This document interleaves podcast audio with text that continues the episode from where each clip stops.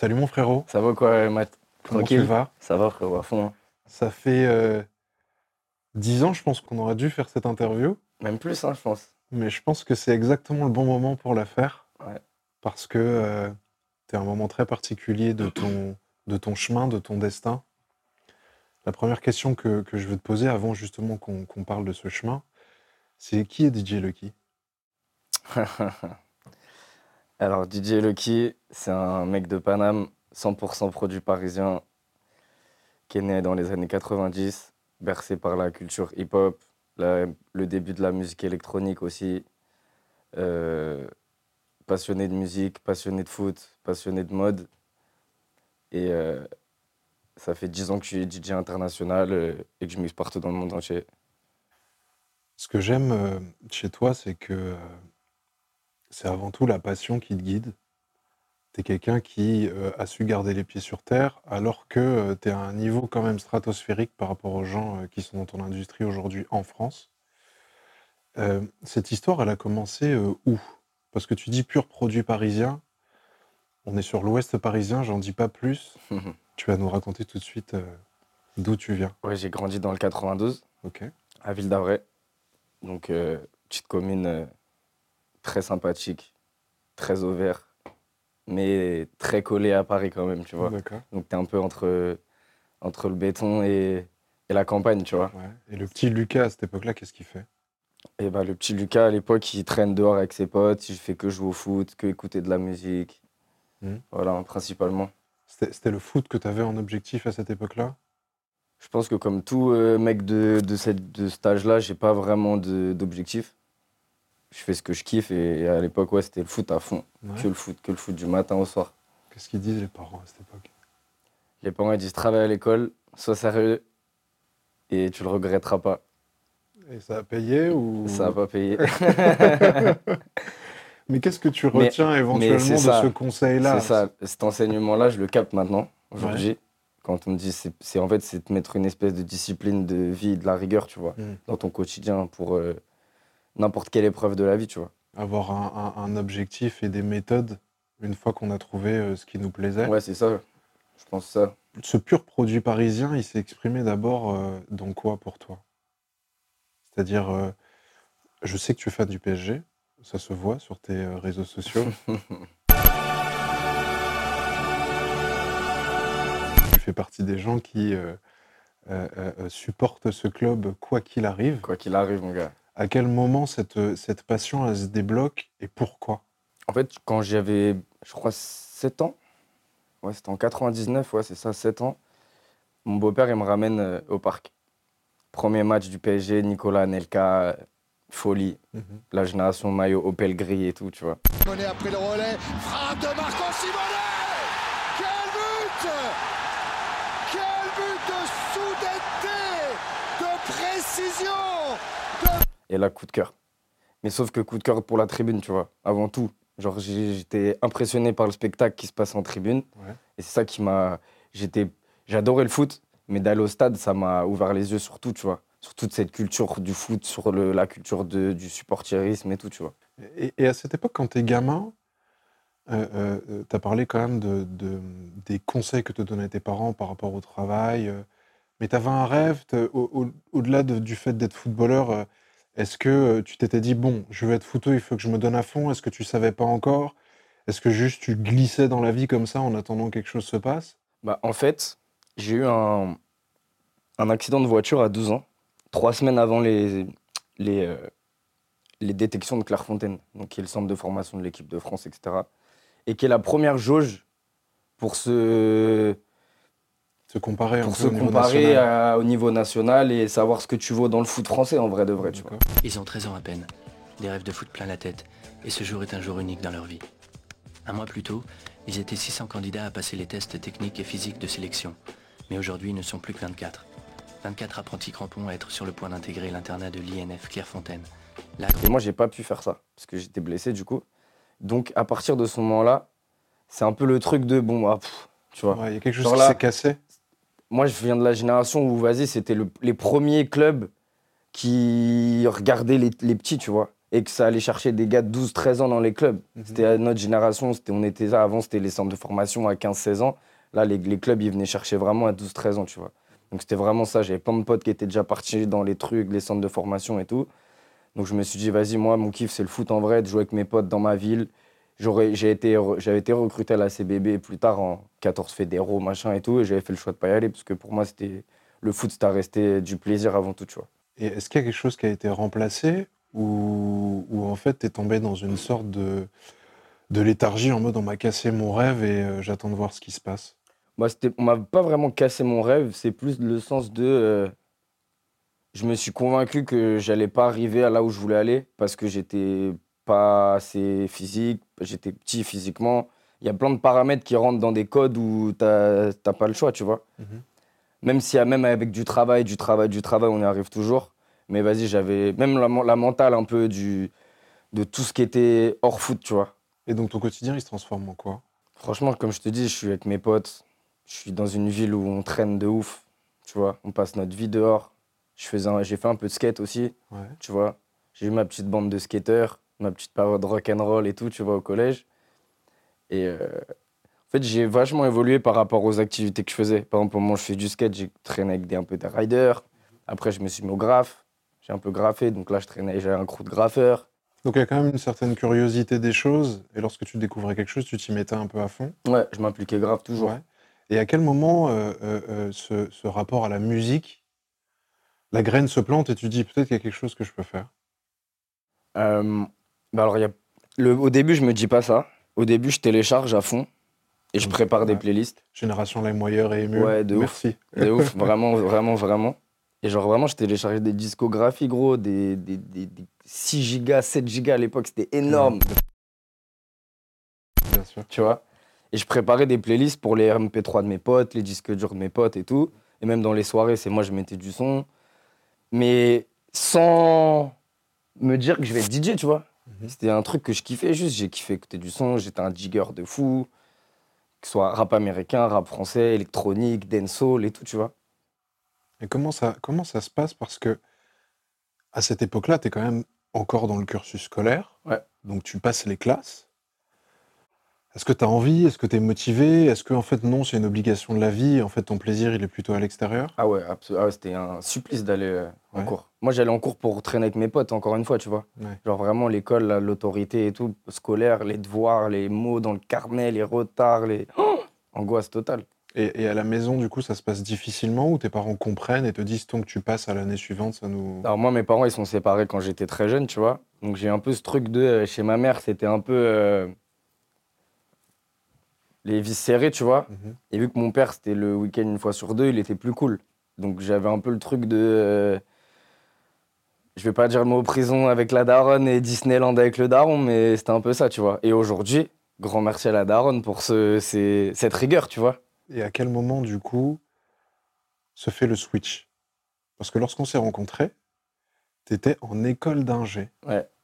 Donc, c'est quand même. Parce qu'on a des parcours de gens qui euh, se, se- se réussissent dans un milieu, mais en général, c'est le storytelling de ouais, moi j'ai abandonné à 15, 16 ans. Non, toi, en fait, tu, tu passes les trucs, tu passes un bac, donc c'est une épreuve. Enfin, tu passes le brevet, qui est la première épreuve compliquée, tu passes un bac, et tu choisis quand même d'aller en études supérieures. Donc en fait, ce côté euh, euh, vie serrée, il dure assez longtemps. Mais en fait, en plus, ma mère, elle me fait redoubler en cinquième Mhm. quand c'est les parents qui, qui décident, parce qu'elle voit que je traîne trop avec mes potes et que truc. Mais du coup, elle me fait redoubler pour que je, je quitte cette, même ma bande de potes, tu vois. Ou que je suis plus avec eux en classe, du moins, tu vois. Mais au final, je me retrouve avec des gars pareils d'un an de moins, tu vois. Au final, ça change rien. Et mais du coup, j'ai redoublé au collège une fois et j'ai raté mon bac aussi. Et je l'ai repassé, du, je l'ai eu du deuxième coup, tu vois. Ouais. Pour dire la rigueur du truc d'aller jusqu'au bout, tu vois. Je pense que j'ai eu tellement de, de conflits avec ma mère par rapport à toute ma scolarité et tout. Et que quand tu passes le bac, bah, t'es un peu plus vieux, t'as un, Mhm. peu, un, un peu- un peu de recul sur toute ta, ta jeune vie et tout. Et ben en vrai, je l'ai fait juste pour ma mère, tu vois. Pour qu'elle soit en paix avec elle et qu'elle se dise, c'est bon, mon fils, il a son bac, tu vois. C'est tout. Et Parce de, qu'aujourd'hui, aujourd'hui, là, Ouais. mon bac, il me sert à absolument à rien, tu vois. et le choix de l'école d'ingénieur, du coup? Et bah, le choix de l'école d'ingénieur, euh, bah, vu que je kiffais le son et que je commence un peu à faire des, des prods vite fait, je me suis dit, vas-y, une école d'ingé son, ça peut être cool, tu vois. Et au final, bah, c'était pas trop à ce à quoi je m'attendais. Ouais, tu t'es retrouvé dans quel environnement beaucoup plus scolaire que ce que je pensais, tu vois. D'accord. Beaucoup de cours en amphi, des cours très intéressants sur la culture de la musique et tout, mais Mhm. des trucs un peu plus chiants, euh, des, des cours de physique, de maths, des fréquences, de trucs. Ouais. Moi, je voulais aller en studio, moi. Et donc, comment, tu, comment se passe cette première exfiltration, entre guillemets, vers ce qui sera ton métier aujourd'hui? Et ben, ça se passe super bien parce qu'au final, donc, je tombe dans une classe avec des, que des mecs comme moi. Donc, la majorité, on écoute tous du rap, tous des beatmakers, ça rappe, ça truc. Et donc, à ce moment-là, j'étais un peu DJ euh, chez moi, tu vois. J'avais un peu de platine, je touchais un peu. Donc, moi, je fais cette école d'ingé son, mais en tant que DJ. C'est-à-dire que moi, dans ma, dans ma classe, il y avait des rappeurs, des beatmakers, des trucs, mais des DJ. Et, et moi, j'étais DJ, tu vois. T'avais déjà cette ambition-là? Ou c'était quelque chose que tu. Que, que, non, j'avais pas cette ambition que tu caressais, mais tu t'autorisais pas Ouais. vraiment à y penser? C'était plus une passion. Ouais. Donc, il n'y avait pas encore ce but très précis de euh, d'avancer sur le chemin en se disant bon, bah, je fais ça, ensuite je fais ceci, ensuite je fais cela. Non, pas du tout. J'ai toujours été sur une impro, euh, tu vois, sur le fil du rasoir. Ouais. Et l'élément déclencheur, il se passe quand? L'élément déclencheur, il se passe que, euh, que mon père était entouré de plein de DJ.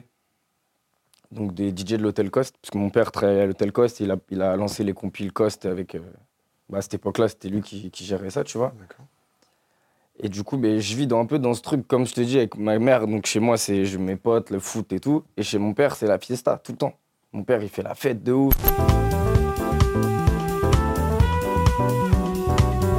Il a un resto, donc il est dans la restauration. Mais il fait la fiesta. Et moi, dans mon inconscient, je suis là, je joue à la play, je suis peu, mais je suis dans la fiesta. Donc il y a toujours de la musique. Mon daron toujours écoute de la musique. Ses potes DJ toujours là, à droite à New York, et Patachi à droite, à gauche des shows avec Jamie Rockway.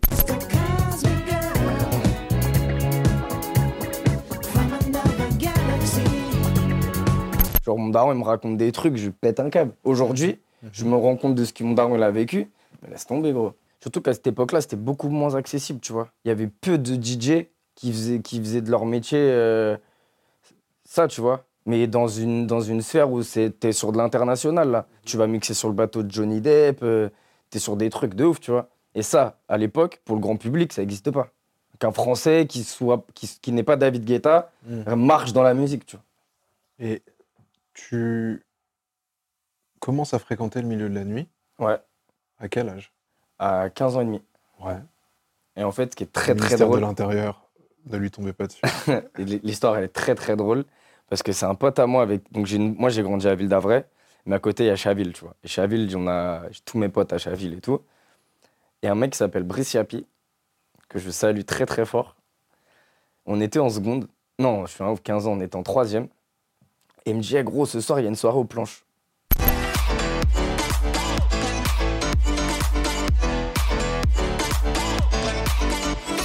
Ou ce week-end, il me dit, ce week-end, il y a une soirée aux planches, viens et tout, on va, on va kiffer et tout. Et moi, ma grande sœur me parlait des planches, je connaissais via mon père et tout. Je me dis, bon, ça y est, c'est mon tour en fait. tu vois. Mais j'ai 15 ans, moi, je sais pas en Ouais. vrai. Et il me dit, c'est à partir de 16 ans. On arrive là-bas. Je et moi, je donne ma carte d'identité parce qu'on me demande. Mais t'as 15 ans, mon gars, c'est pas possible. Du coup, moi, je me suis fait recaler la première fois de ma vie que je suis allé en boîte. Ouais. J'ai appelé mon père. Il est venu, il m'a dit, allez hop. Il m'a mis une table, truc. J'ai rien compris, gros. C'est la première fois que j'allais en boîte de ma vie. Mon père, il m'a mis table avec mes potes, bouteilles et tout.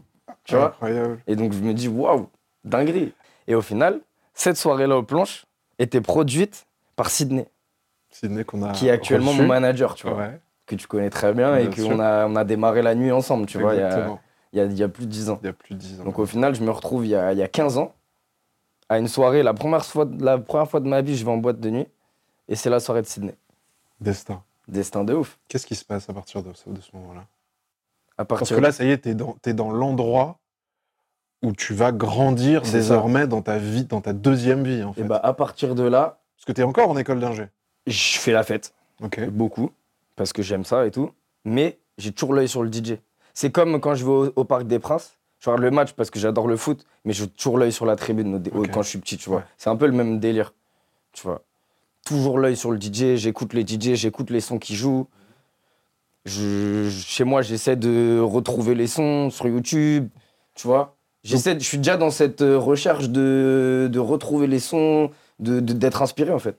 Donc, tu découvres, entre guillemets, la zone dans laquelle, ce que moi j'appelle la zone de génie, dans laquelle, sans te rendre compte, tu bosses comme un vrai professionnel, mais c'est un plaisir. Ouais. Parce que c'est du travail de chercher des sons, De ouf, de de ouf. faire ses playlists, de les donner à ses amis. Je me rappelle quand on était jeune, c'était les histoires de DVD, DVD R, DVD RW. Ensuite, il y a eu les clés USB. C'est du temps qu'on passait en fait à Bah ouais. faire ça. Donc, et et, et, et, et c'est un temps qui plus tard méritera salaire pour toi. C'est clair. À quel moment ça va mériter salaire? Alors, donc je continue à sortir, donc aux soirées de Sydney. Parce qu'ils faisaient les meilleures soirées à l'époque, tu vois. Et maintenant, euh, il y a DJ Nastinas. Waouh.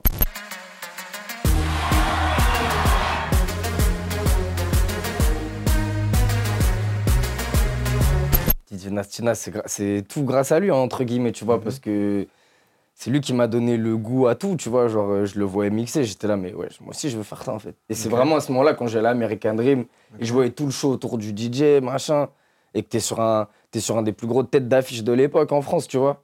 Et c'est Sydney qui le manageait. Du coup, moi, j'ai essayé de comprendre un peu comment ça se passait.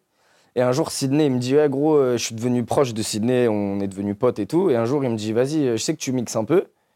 Je suis en galère ce soir, j'ai pas de warm-up pour Nas. Donc, vas-y, t'es chaud Et Ouais, bah oui, je suis chaud.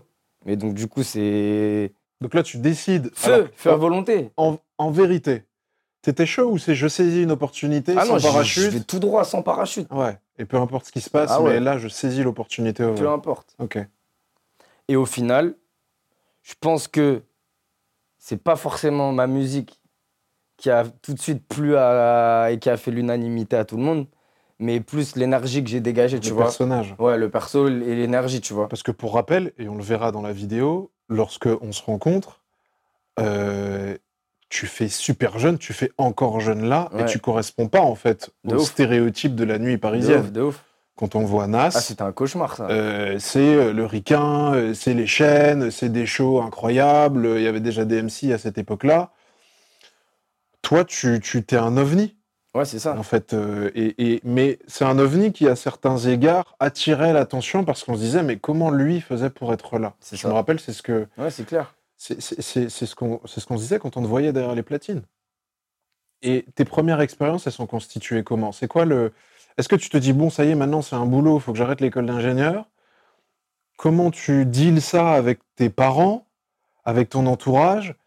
Quelles sont les questions en termes de crédibilité qui se posent? Parce que faut qu'on soit honnête.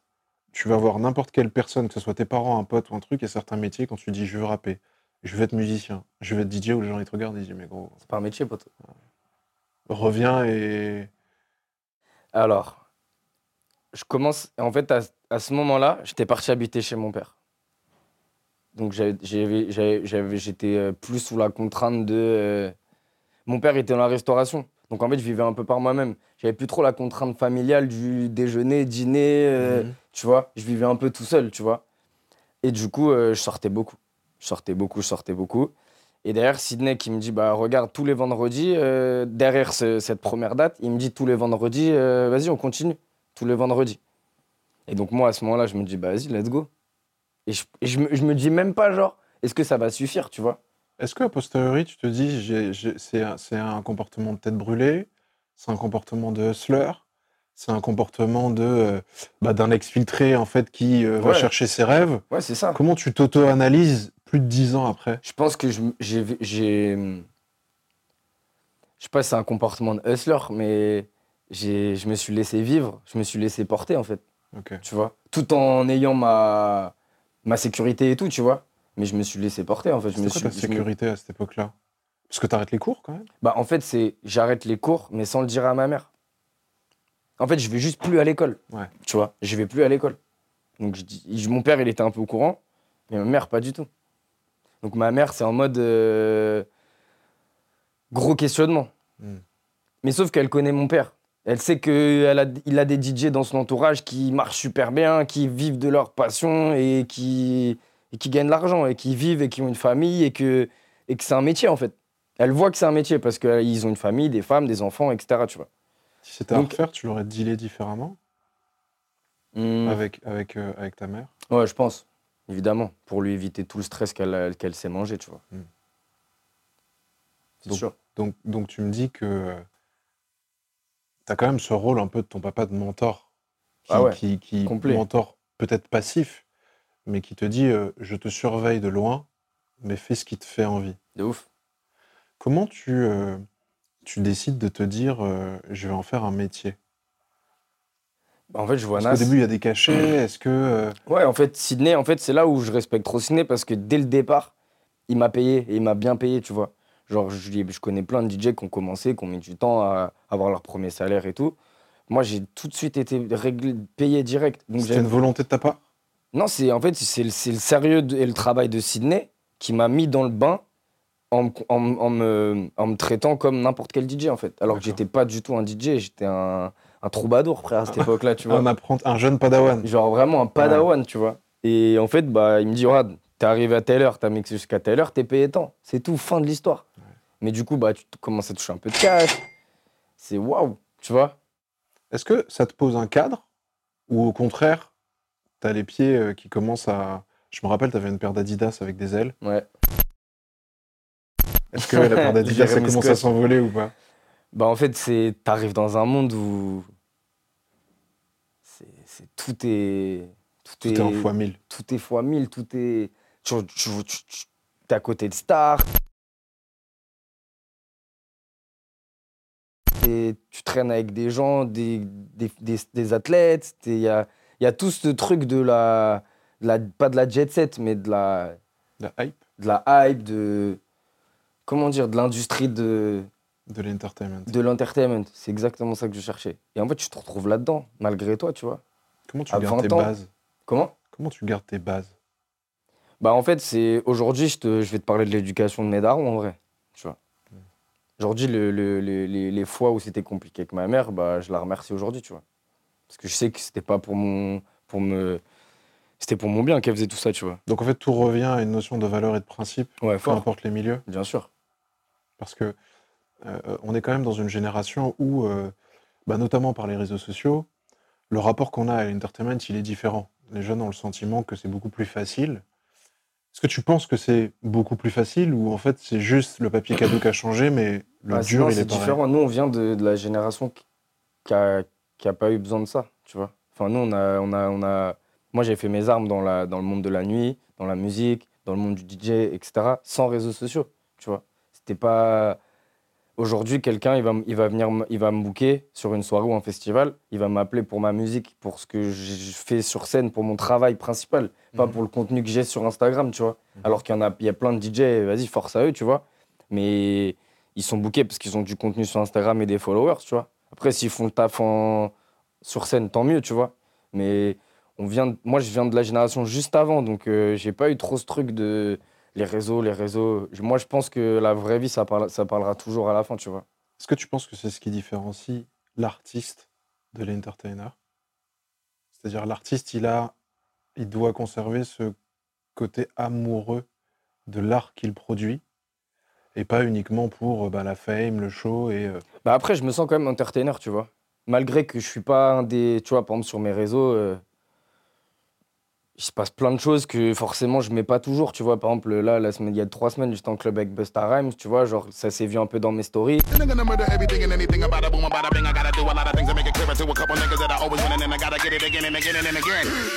Mais j'ai rien posté, j'ai plein de photos avec lui, j'ai rien posté, etc. Parce que moi, je l'ai vécu le moment.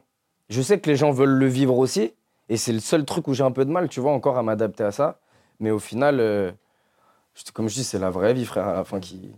Tu vois. En parlant d'entertainer, au début, tu t'appelles comment?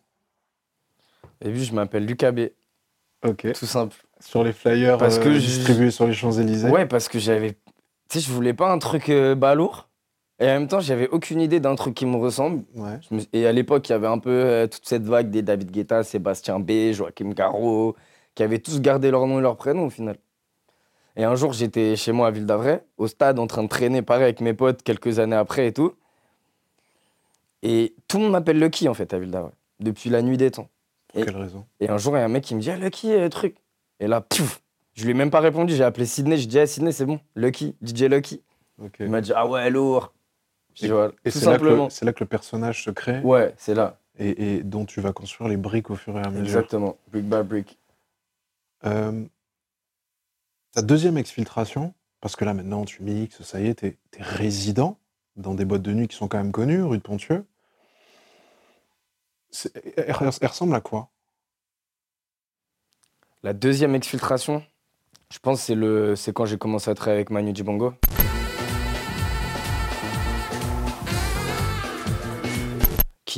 a un producteur qui était dans un club où je mixais, m'a vu mixer, m'a proposé un, un rendez-vous. Il m'a parlé de Manu Dibango que je connaissais pas à cette époque-là. Et en fait, je me suis retrouvé dans un projet lunaire, en fait. Je faisais des warm-up en boîte de nuit, je me retrouvais avec un des plus gros artistes de la planète, tu vois, à bosser en studio, euh, à le conseiller sur des morceaux, alors que c'était Manu Dibango, gros. Il a gagné un procès contre Michael, tu vois. Et donc ça, je pense que ça a été un des gros, gros tournants Positif? Positifs. ou dense? Parce que t'es jeune, tu viens à peine de faire cette transition avec ton monde d'avant, et on te met quand même en responsabilité dans quelque chose où c'est des gens qui ont euh, 10, 15, 20 ans de carrière. Ouais, non, c'est... Non, non, c'était cool. Franchement, c'était trop cool.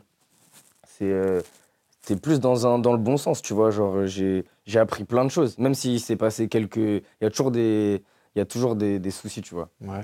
Mais à la fin, aujourd'hui, j'en tire que du positif, tu vois. Au final, ma mère est venue me voir à l'Olympia euh, deux ans après que j'ai arrêté l'école. Et ça, ça a été le truc qui a fait que il a été avec mon père dans la salle, tu vois. Et elle s'est dit, bon, ça y est, je pense que c'est bon, il bosse le petit, tu vois. Ouais. Et genre de ramener sa daronne et son daron à l'Olympia, frérot. En- C'était en 2014. Donc après deux ans de pseudo-carrière, t'es avec Manu Dibango, gros, le plus gros artiste euh, de l'histoire de la musique africaine. Mhm. Ça va, tu vois. Comment tu, tu, tu fais pour passer de ce statut de DJ parisien, puisque là, tu es déjà devenu euh, DJ Lucky, à devenir une référence? Parce que j'ai le sentiment que dans tout métier, il y a différentes strates, il y a différents plafonds de verre. Tu vois, il y a le joueur de foot, par exemple, puisque c'est un de tes sports favoris, qui peut devenir joueur de Ligue 1, et des joueurs de Ligue 1, et même des joueurs du niveau Ligue des Champions, il y en a plein. Mais il n'y a qu'un seul Kylian Mbappé, il n'y a qu'un seul Messi, il n'y a qu'un seul Cristiano Ronaldo. Mm, mm. Et souvent, il y a des gens qui sont présentés comme des comètes, et on dit, ah, c'est lui, c'est le prochain Zidane, c'est sûr. Et en fait, ils n'y arrivent pas. Comment toi, tu as réussi en fait à casser ce plafond de verre et à te maintenir là-haut C'est quoi les méthodes? Est-ce que c'est un rythme? Est-ce que c'est des fréquentations? Est-ce que euh, c'est euh, un appétit de travail euh, que, tu- dois tout le temps cultiver? Je pense qu'il y a beaucoup de paramètres. Je pense que l'entourage, ça joue beaucoup. Je pense que j'ai eu la chance d'être très bien entouré au départ, malgré moi. Parce que Sydney et Alix euh, restent des références, tu vois. Et des bonnes références, parce que euh, Alix, il n'en serait pas là aujourd'hui s'il était mauvais de temps en temps, tu vois. Bien sûr. Donc je pense que j'étais très bien entouré au départ, que j'ai ma part de sérieux dans toute cette fête euh, et dans toute cette euh, dans ce monde que le- les gens voient comme des fous, tu vois. Mhm. Genre que personne n'est sérieux, que tout le monde se drogue, tout le monde fait la fête. Je pense que j'étais très sérieux à ce niveau-là aussi. Et que j'ai vu, ça comme un comme un comme une passion, mais aussi comme un boulot, tu vois. Genre euh, je pense que j'ai vite je me suis vite rendu compte du potentiel, des, échéances, de, là où je pouvais aller, de là où j'étais, avec qui je le faisais, avec qui j'étais. Il y a tout ça qui a fait, euh, qui, a, qui ont rempli plein de cases dans le truc, tu vois. Parce que forcément, tu, tu parlais de boulot. Même quand on est euh, euh, euh, dans le creuset de sa passion, il y a des jours où on n'a pas envie d'y aller. En évidemment. l'occurrence, il y a des Évidemment. nuits où je sais, tu n'as pas envie d'y aller. Bien sûr. Qu'est-ce qui te stimule? Est-ce que c'est la crédibilité et tu dois te dire, bah, je dois être sérieux parce que j'ai engagé ma parole? Ouais. Est-ce que c'est euh, ne pas décevoir ton crew? Est-ce que c'est se dire, on sait jamais, il y aura peut-être une opportunité qui va se présenter ce soir, donc il faut que j'y aille? Ou un mélange de tout ça? Ouais, un mélange de tout ça, bien sûr. Déjà, je suis quelqu'un de très sérieux dans le travail, tu vois. C'est-à-dire que en 10 ans de, de carrière, j'ai dû rater euh, deux, deux, trois avions. J'ai dû manquer une soirée parce que je me suis pas réveillé, tu vois. Mais en- sur combien de soirées? On parle de, de- de plus de, de, de 3-4 000 soirées. Tu les as déjà comptés Faudrait fêter J'ai ton j'ai déjà, j'ai déjà essayé de faire un, Un ratio un ratio, mais c'est un peu dur suivant les années. Ouais. Mais en vrai, on est sur un truc comme ça, tu vois. Quel chiffre? On est sur, euh, on est sur du 100, entre 100 150 et 250 soirées par an sur 10 ans. C'est énorme. Ouais. Comment tu fais pour te maintenir physiquement? Euh, je pense que le plus important, c'est la tête, déjà. Donc, moi, j'ai fait beaucoup de sport plus jeune. Là, ces dernières années, c'était un peu compliqué, Mhm. mais je faisais beaucoup de foot. Et je pense qu'aujourd'hui, c'est surtout euh, dans la tête, tu vois. Savoir qui on est, rester humble, tu vois. L'humilité, c'est pour moi le plus important à ce moment-là, tu vois. t'as des personnalités comme ça qui t'inspirent, que ce soit des personnalités historiques, présentes, pour te dire, voilà, moi, il faut que je prenne de leur exemple pour ne pas lâcher et aller jusqu'au bout et rester un leader dans ce que je suis. Moi, j'ai des, j'ai- je prends exemple sur mon entourage, tu vois, de ouf. Genre, euh, euh, je suis très pote avec Mister V, tu vois. Et pour moi, lui, c'est une des, genre, une des plus grosses références de, de, de- de force de travail, d'humilité. C'est genre ce qu'il a accompli, l'empire qu'il a fondé, etc. En étant l'homme qu'il est aujourd'hui, c'est exceptionnel, tu vois. Gonflez mon ego, faites-moi ressentir que mon buzz n'est pas parti, que je suis toujours là. Criez mon nom Je pense qu'il n'y en a pas beaucoup des gens comme lui, tu vois. Dans le monde en France, même aux States et tout, des businessmen comme lui, qui sont humbles et tout, et qui ont réussi, qui touchent à tout, ils n'ont jamais connu l'échec, etc. Il m'a beaucoup tiré vers le haut euh, ces dernières années, Vic. Si, tu devais retenir trois qualités principales, Ouais, avoir un- son entourage de day one, tu vois. Même si tu rencontres des gens et tout, le day- les day one, c'est trop important. stabilité de l'environnement, Ouais, stabilité, grave, exactement. Être sérieux dans son boulot, tu vois. bien sûr. Genre, même si on est des, on est des clowns, pour certaines, pour certaines personnes qui font des jobs beaucoup plus dans des cases et tout, bah, faut, faut qu'on soit sérieux, tu vois. On fait la fête, mais gros, on est sérieux en faisant la fête, tu vois. Mm. Depuis tout à l'heure, je, je, je, je mords mon frein euh, de, parce que tu as en face de moi, là, une chaîne énorme qui euh, signifie peut-être pas grand-chose pour le commun des mortels, mais pour les spécialistes, qui veut dire beaucoup. Ouais. Est-ce que tu veux nous parler Parce que je sais que c'est, pour le coup, c'est une des plus grosses exfiltrations de ta vie et elle est Ouais. impressionnante. Alors, c'est une chaîne de- que Travis Scott m'a donnée de son label, donc Cactus Jack. Là, il y a marqué CJ DJ, donc Cactus Jack DJ. Il me l'a donné à Rome cet été. Donc, il m'a... donc je suis proche de, son, de lui et de son staff depuis quelques années. Je les ai rencontrés à Paris en boîte de nuit. Il y a un feeling qui est passé un moment. Et depuis, euh, quand il vient à Paris, souvent, je les vois pour faire des soirées privées ou il m'invite à des événements, etc. Et là, à Rome, cet été, il m'a dit Welcome on gang, tu vois. Genre, Mm. il m'a dit Vas-y, ça y est, tu roules avec nous, mon gars, maintenant. C'était la première fois qu'ils m'ont qu'ils m'ont fait venir sur un truc officiel. D'habitude, on faisait beaucoup de soirées privées à Paris, mais c'était de l'amusement, c'était pour nous, pour voilà, tu vois. Parce qu'ils savaient qu'ils aimaient bien comment je mixais, ils m'appelaient pour que je les fasse kiffer. Mais là, on est passé sur un autre step où ils m'ont appelé pour venir à Rome, pour mixer la- à l'after party officielle de la première date du nouvel album, tu vois, Mhm. qui était attendu depuis des années, genre. Et après l'annulation en Égypte aussi, etc. Donc, truc de ouf, date de ouf, tu vois.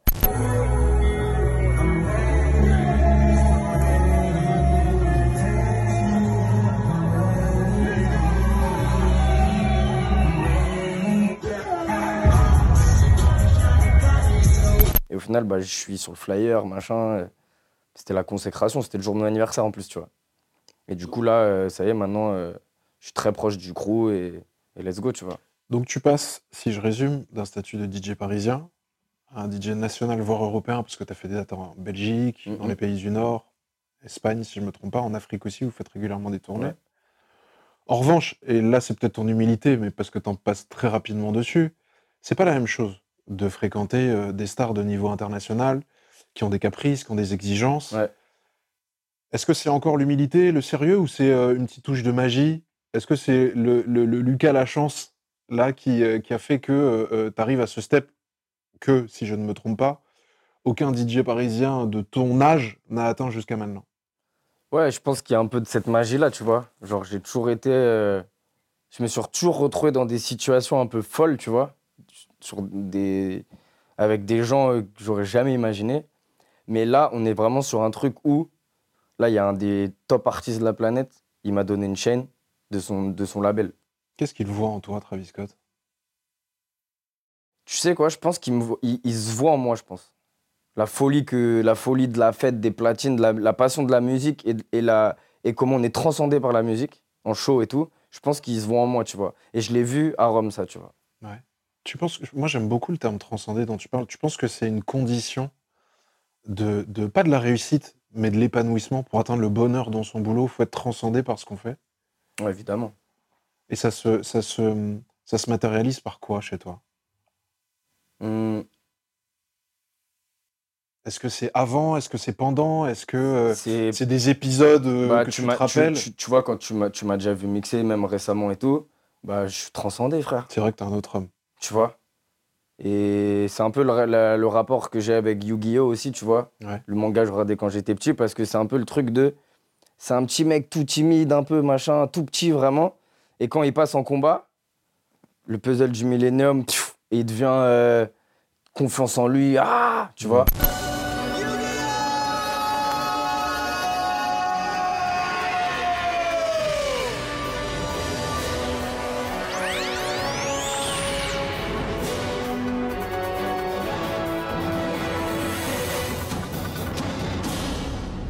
Il arrache tout le mec. Et je me sens un peu comme ça aussi, tu vois.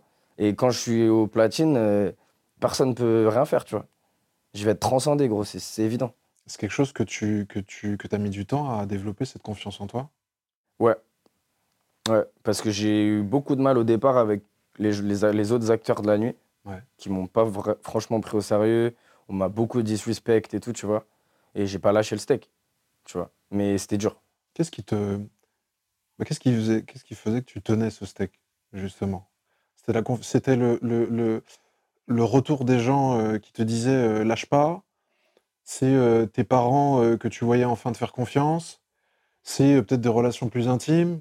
D'où elle vient cette confiance en toi? C'est plus la revanche à prendre sur les gens qui me disrespectent. C'était Ouais. la plus grosse motivation de ma vie, ça. Et si j'avais pas eu ça, j'en serais pas là aujourd'hui, tu vois, peut-être. C'est ça, surtout ça. Donc merci les haters. Ah ouais, merci les haters. Tous les jours, merci les haters. Tu penses que c'est une bonne chose de se nourrir de, de quelque chose qui est perçu quand même comme négativement? Ou euh, chacun doit trouver son carburant dans la vie? Mais franchement, tant mieux si, tu vois, les haters, tant mieux. Soyez, eh, mais niquez-vous la santé à, à nous détester, genre, tu vois. Ça me fait ni chaud ni froid. Et tant mieux en vrai. Ça veut dire que je dérange, et si je dérange, c'est que je plais aussi, tu vois. C'est ça être un artiste? Je pense, ouais. Ouais.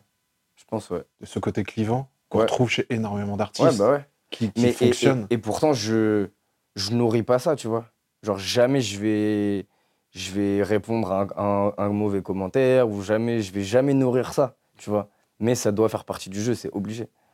Est-ce qu'à des moments, tu t'es dit, euh, le lendemain peut être euh, différent dans le négatif? C'est-à-dire qu'il peut y avoir une fin.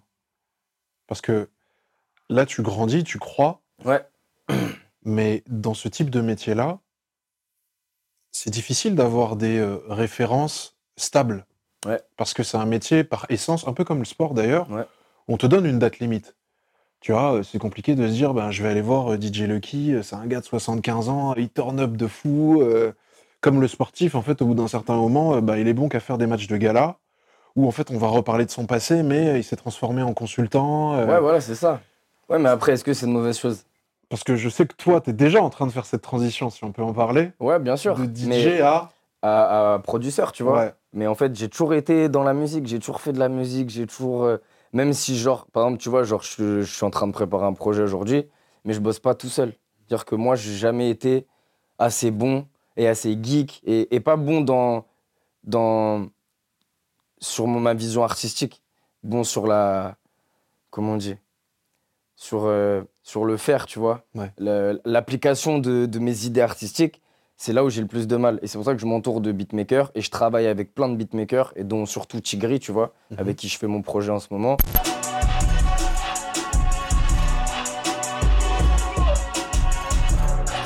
On en reparlera après, tu vois. Mais c'était trop important pour moi de bosser en équipe, tu vois.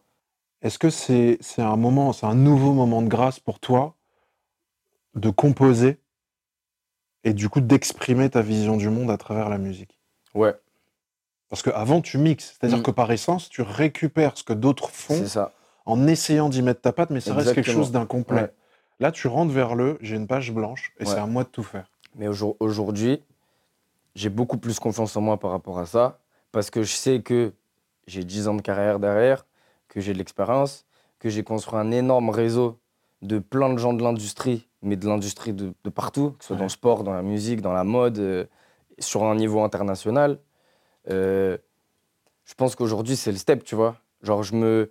Tout le monde me dit, ouais, DJ Snake, David Guetta, etc. Mhm. Et ben moi, si je dois plus me. Ma vision artistique, elle va plus se comparer à DJ Khaled.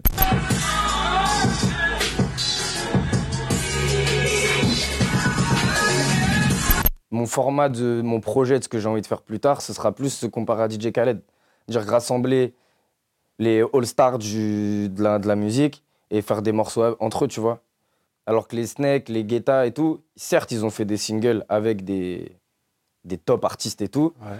mais il y avait une espèce de, de direction artistique qui était suiv- qui est- tu suivais les modes un peu, tu vois. Bien David sûr. Guetta, bon, c'est lui qui a, qui, a, qui a écrit la mode de la musique électronique en vrai, tu vois, les premiers feats avec les, les Black Eyed Peas, etc.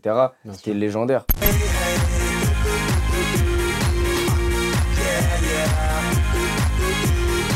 C'est beaucoup plus lié à la musique électronique, etc. Moi, je veux vraiment être en mode euh, DJ Khaled, tu vois, c'est-à-dire faire, un- un- faire du rap. Tu m'as tendu une perche. C'est peut-être un exercice compliqué, mais je suis sûr que tu vas le réussir. C'est qui ton 11 de départ de tes, de tes All-Stars aujourd'hui?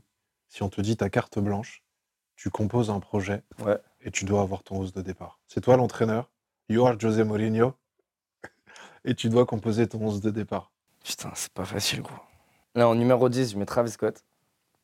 En défense centrale, franchement, c'est dur parce que je vais mettre des Français aussi, je pense. C'est le All-Star Game. En numéro 9, je mets Guy de Besbar. En défense centrale, je mets Esprit Noir. Au goal, Kanye. Putain, c'est dur, hein. Es- Esprit pour la défense. Au milieu, on va dire Travis. Et G2 en attaque. en vrai, là, je ça, je, je- là, je bloque un peu, j'avoue. C'est quoi, le- c'est quoi le lien commun Franchement, au milieu de terrain, je te mets Migos, frérot, tu vois. Ah, ça t'en fait trois déjà, joueurs de Tu plus. vois, Ouais. Migos, bah ouais, paix à, son âme, à Takeoff, tu vois. Mais en vrai, ouais, la, la relation entre les trois au milieu de terrain, tu vois, j'aime j'aime bien ce C'est le délire. Barça, amigos. Tu vois, j'aime Quand bien le délire Iniesta. Xavi, Messi, tu vois. Exactement. Ouais. Euh, ouais, j'avance, j'avance. Euh, et après, devant, euh, trio d'attaquants, euh, je vais te mettre un 50 euh, avec esprit en défense aussi. Ouais. Tu vois, un 50. Et en attaque, euh, C'est quoi le point commun de tous ces joueurs? Qu'est-ce qui fait que c'est ton équipe à toi? Parce que tu vois, tu passes quand même d'un Migos qui est euh, qu'on a commencé à découvrir euh, 2012-2013, Mhm. Versace avec Mhm. Drake.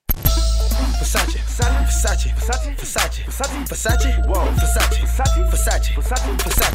Euh, 50 qui a bercé notre enfance. Mm. Un Esprit Noir qui, lui, est un ovni. euh, quand j'ai vu sa collaboration avec Dior, si je me trompe pas, tu t'es dit, what the ouais, Dior, Fuck? Cartier, Montclair, il y en a une mec? tonne, tu vois. Alors qu'il n'était pas en hype dans les charts. Mm, mm. Euh, tu mets un Travis Scott qui, pareil, lui, est un ovni. C'est quoi le lien commun de tous ces gens-là? La singularité, je pense. Ouais. C'est que c'est des gens qui ont réussi à créer leur univers? Je pense que Esprit Noir aujourd'hui c'est un rappeur qui est donc c'est moi je suis DJ de, de Esprit depuis 10 ans aussi tu vois donc j'ai vraiment commencé au départ avec lui suite en plus aux soirées de Sydney etc et Esprit c'est quelqu'un aujourd'hui qui va pas aller à la recherche de du single du tube qui marche. Genre il va pas te faire de la jersey drill ou du rap marseillais parce que ça marche. Lui il va suivre sa vision de la musique et il va faire l'album qui lui ressemble le plus tu vois. Ça marche ça marche pas. Lui il sera fier de son projet dans tous les cas. Et ça je pense que c'est c'est pareil pour beaucoup d'artistes. Enfin, non, c'est pas pareil pour beaucoup d'artistes, mais pour ceux que j'ai cités, par exemple, tu vois, Travis, ça va, c'est l'exemple typique du mec qui va faire sa musique, tu vois. L'importance de garder son identité. Ouais, garder son identité, développer son identité et être, euh, être toi-même, tu vois. En parlant d'identité, ressembler aux autres, forcément, tu vois. en parlant d'identité, DJ Lucky, c'est pas que de la musique. Tu as un rapport à la mode qui est très particulier.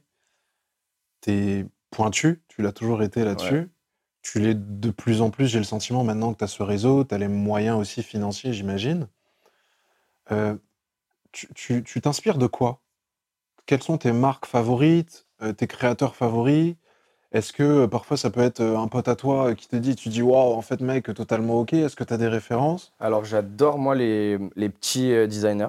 Genre, on, on habite à Paris, mec. Genre, on va pas aller acheter des trucs américains alors qu'on a des designers chez nous, tu vois. Et il faut leur donner la fort. Moi, je m'habille beaucoup avec les, avec les petits designers, tu vois. Je leur donne la fort, j'achète, on me donne, ça dépend, tu vois. Genre, là, c'est la marque PPSC de mon gars Polo, tu vois, qui cartonne de ouf. Et euh, même, tu vois, Cortez, genre, gros respect à Cortez. Euh, et aussi, je porte beaucoup de merch. Je porte beaucoup le merch de, de mes potes, tu vois. Ouais. Genre, il y a Bushi qui fait du très bon merch, avec qui je suis assez proche, tu vois. Son manager Bran, il fait du good job. Euh, mais souvent, je porte beaucoup de merch, beaucoup de sable de potes. Je suis pas. T'as vu, je vais, j'ai deux trois pièces de haute couture, etc. Mais c'est pas forcément ce qui m'anime le plus, tu vois. Est-ce que lorsque tu portes ces fringues-là, ça constitue ton armure Non. Ça L'armure, fait- c'est là, frère. Ouais. Ça Ouais. fait pas partie du personnage. euh, Si, ça fait partie du personnage, mais encore une fois, comme je te disais tout à l'heure, à la, à la fin, c'est la musique qui, qui parle, tu vois. Et qu'est-ce qu'on pourrait attendre de ce projet qui arrive? Ce projet qui arrive. Parce que je sais que ça fait plusieurs années. Mathieu, tu es le premier avec qui je vais en parler aujourd'hui, tu vois, de ce projet-là. Donc là, je pense que ce sera pour début d'année 2024, mon premier single, donc exclu total. Et, euh, et ouais, donc j'essaie de faire un projet qui me ressemble, tu vois. Là, je bosse avec Tigri beaucoup, plutôt que avec Tigri, tu vois. Genre, on fait des grosses, euh, des grosses prod trap, euh, très club, très, très quinri, tu vois. Et, euh, et la pro- le premier projet sera exclusivement avec des Français, tu vois. Ouais. Je sais que tout le monde m'attend sur des rappeurs. à- Les gens, ils me voient traîner un peu avec Travis Scott. Ils me disent, c'est quand tu fais un son avec Travis Scott? Ça marche pas comme ça, les frères. Ce serait trop facile, tu vois. Alors on revient à la notion d'humilité un peu. Ouais, genre, Ouais. euh, vas-y, les, genre, en fait, c'est ça Internet aussi, c'est la magie d'Internet. Ouais. Les gens, ils pensent que je dors avec Travis Scott, tu vois, genre, euh, pas du tout, frère. Je l'ai vu une dizaine de fois, on a beaucoup échangé et tout, mais j'ai- par exemple, je me suis jamais retrouvé en tête à tête avec lui comme toi à discuter. Ouais. À chaque fois, on se retrouve, il y a du monde, etc. C'est déjà exceptionnel, tu vois. Tu penses que c'est dangereux de, de- tu parlais d'Internet, de ce rapport que euh, la génération Internet a avec le succès C'est-à-dire de penser éventuellement que c'est facile, Ouais, c'est super dangereux. alors qu'en fait, et on en parlait l'autre soir, le chemin, alors que ça fait déjà 10 ans, on a l'impression d'être à même pas 5%. Ouais. Tu vois, c'est Leto qui dit euh, dans son album euh, 17%, euh, je suis qu'à 17%, c'est un chiffre super bas. Alors qu'en fait, il, il- il- c'est pourquoi il dit 17%. Bien sûr. 17e arrondissement de Paris. PSO. Mais, mais tu vois, c'est. c'est- Est-ce que c'est important pour toi d'aller doucement? Ah ouais, j'ai toujours pris mon temps. Ouais. J'ai toujours pris mon temps. Euh, ça fait des années et des années que je, suis, je parle de faire un projet avec des artistes. Ça a mis énormément de temps à se concrétiser. Euh, j'ai signé un, con- un contrat chez Sony qui s'est mal, enfin qui s'est pas vraiment mal passé, mais qui n'a abouti à rien. Donc il m'a pas bloqué pendant deux ans parce que je dirais que ça m'a plus permis à, me- à trouver et, et à gagner du temps en vrai, tu vois. Ouais. Peut-être que ça aurait pas marché si j'avais sorti il y a deux ans. Là, je suis assez confiant sur les, les morceaux qu'on a fait et tout, tu vois. Donc en vrai, euh, c'est la patience, c'est le nerf de la guerre là pour moi, tu vois. Parce que j'ai toujours été dans un truc où je frappe une fois. Tu vois, genre, euh, je poste pas de photos tous les jours, mais quand je poste une photo, c'est des bangers, tu Mmh, vois. mmh. Genre, je suis plus dans ce truc-là de frapper de temps en temps et bien que de vouloir frapper tout le temps pour rien, tu vois. Ce qui est totalement à contre-courant de l'industrie des Exact. réseaux sociaux où en fait on te pousse à poster 2, 3, 4 fois par jour pour exister. C'est ça. Toi, tu bâtis, entre guillemets, j'ai- j'aime bien cette parabole, de la maison bâtie sur du dur, beaucoup plus solide que le château bâti sur du sable. De ouf. De ouf, de ouf. Parce qu'in fine, à la fin, si tu as ta maison mais qu'elle est solide, tant mieux. Au moins, tu sais que tu as un shelter pour Mm, te mm. protéger. Et tu vois, aujourd'hui, il y a beaucoup de DJ que je vois aller super rapidement dans leur carrière. Et je leur dis, des fois, je leur dis, les gars, warning, tu vois, genre, euh, vous êtes mes petits refs, je suis obligé de vous, reprendre là. Parce que vous allez trop vite dans vos carrières. Vous voyez déjà à la fin du, de la route, c'est pas comme ça. Et je suis le meilleur exemple, tu vois. Je suis le meilleur exemple. Il y a de plus en plus de jeunes qui veulent devenir DJ parce que ça brille, et ça brille de partout, parce qu'on a les réseaux sociaux aujourd'hui. C'est quoi le meilleur conseil que tu, que tu donnes à un jeune ou une jeune qui veut se lancer dans ce métier? Euh, ne pas courir après la fame. Je pense que rester passionné, ne pas courir après le succès, ne pas courir après tout, tout ce qui est éphémère en fait. Tu vois. De se concentrer sur le principal, le job, tu vois. Qu'est-ce qui est éphémère dans le. Et qu'est-ce qui pourrait être éphémère? Bah, tout ce qui est autour de, de, de- dans notre milieu, tout ce qui est, euh, je sais pas, l'hygiène de vie, donc la drogue, l'alcool, euh, les meufs, euh, les, les, les mauvais potes, euh, parce que évidemment qu'il y a des gens qui vont venir par, traîner avec toi par, Mhm. euh, pas par sympathie et pas parce qu'ils t'aiment bien, mais parce que c'est ce que tu représentes, tu vois. Moi, plusieurs fois, j'ai dû faire le ménage dans mon, dans mon entourage parce que je me suis rendu compte de certaines personnes, tu vois. C'est dur? Non, parce que quand tu te rends compte des choses, euh, Ouais. c'est. c'est- Le radar, il s'affûte au Ouais. fur et à mesure. Et après, moi, j'ai toujours été quelqu'un qui m'attache très vite, mais qui, je peux me séparer très vite aussi, tu vois. Ouais. J'ai pas trop de mal pour ça. Je pense que c'est une bonne chose d'être un peu no strings attached? Ouais, fort. Ouais. Aujourd'hui, ouais. Dans mon métier dans, et dans l'univers dans lequel je suis aujourd'hui, ouais. Où est-ce qu'on te voit euh, prochainement?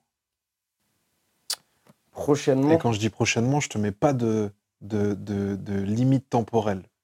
C'est-à-dire que là, je vais te demander de, de, de me donner un peu ta vision. Tu peux choisir que ça soit à 6 mois, à 5 ans ou à 10 ans. Où est-ce qu'on voit prochainement DJ Lucky? Est-ce que DJ Lucky, il est au Festival de Cannes euh, et il reçoit, euh, et il reçoit un prix parce qu'en fait, il a fait un- il, a fait un- il a joué dans un film de fou furieux. Euh, Est-ce que, euh, en fait, euh, il se rebute au foot comme l'a fait Guy de Besbar et euh, en fait, euh, son talent émerge là-dessus parce qu'aujourd'hui, il y a une hybridité des métiers. Hum, hum, hum. C'était Takeoff qui disait, euh, non, pardon, pas Takeoff, c'est euh, Offset qui disait euh, on peut plus uniquement être rappeur. Aujourd'hui, il faut être euh, producteur de merch, Ouais, euh, faut vendre des casques, faut être acteur, ça. faut être producteur, faut être père de famille. Il est où DJ Lucky plus tard? Mais c'est là, c'est ce que je suis en train de. C'est que je suis dans le tournant de ça, tu vois. Là, j'ai calmé. euh, avant, genre, je faisais aller entre 3 et 7 soirées par semaine. Donc, j'ai fait des semaines à 7 sur 7 et Ouais. tout. Là, j'ai grave calmé les soirées, justement, pour me. Pour reprendre un peu un bonne hygiène de vie, reprendre le sport. J'ai repris un peu le foot aussi, tu vois, comme tu me disais, comme G2, tu vois. D'ailleurs, on veut qu'on s'affronte bientôt. Et, euh, et euh, ouais, c'est plus prendre du recul. J'ai 30 piges, tu vois. Genre, j'ai- je laisse la. J'ai j'ai plein de rookies qui bossent avec moi, qui sont super chauds, qui méritent Mhm. leur tour aussi. J'ai ce truc de passer le flambeau, tu vois. Mais passer le flambeau, pas pour arrêter, pour aller sur d'autres steps, en fait. Et Ouais. toujours être dans le grind, tu vois. Donc aujourd'hui, euh, mon, là, mon objectif, c'est de sortir des mixtapes. Donc là, mon, mon, mon process, ce serait de faire une mixtape avec, euh, avec mes gars, avec des rappeurs français, tu vois. Je vais pas te faire du, du, du dropping name, parce que on va laisser ça pour plus tard, parce que j'ai pas tout encore, tu Bien vois. sûr. Mais ouais, premier single avec G2. J'ai fait un gros, gros titre avec Taomé aussi, tu vois, qui est très, très chaud sur la New Wave et tout. Euh, derrière, j'aimerais bien faire de l'afro aussi parce que donc, grâce à Manu et tout ce qu'il m'a apporté, j'ai eu un gros, un gros coup de cœur pour l'Afrique, tu vois. Ouais. Je suis allé beaucoup mixer en Afrique. Je suis resté un mois au Cameroun, tu vois, pendant le Covid, etc. Donc j'ai un- une grosse attache en Afrique et j'aimerais bien faire un projet afro, tu vois. Parce que ça me parle, j'en joue beaucoup en club et ça me correspond de ouf, tu vois. Donc un projet afro. Derrière, ça m'ouvre euh, le marché international, tu vois, aussi, qui n'est pas à prendre en, en compte. Tu vois, aujourd'hui, l'afro, c'est c'est une dinguerie euh, au niveau de du business et de l'économie. Sachant que j'adore ça, ouais, autant, tu vois. bien sûr. Et après, derrière, bah, de travailler, on va dire, un vrai album, tu vois. Un vrai album in- international et un vrai, vrai album. Mais ça, te- l'album, tu vois, j'y compte même pas avant, avant 5 ans, tu vois.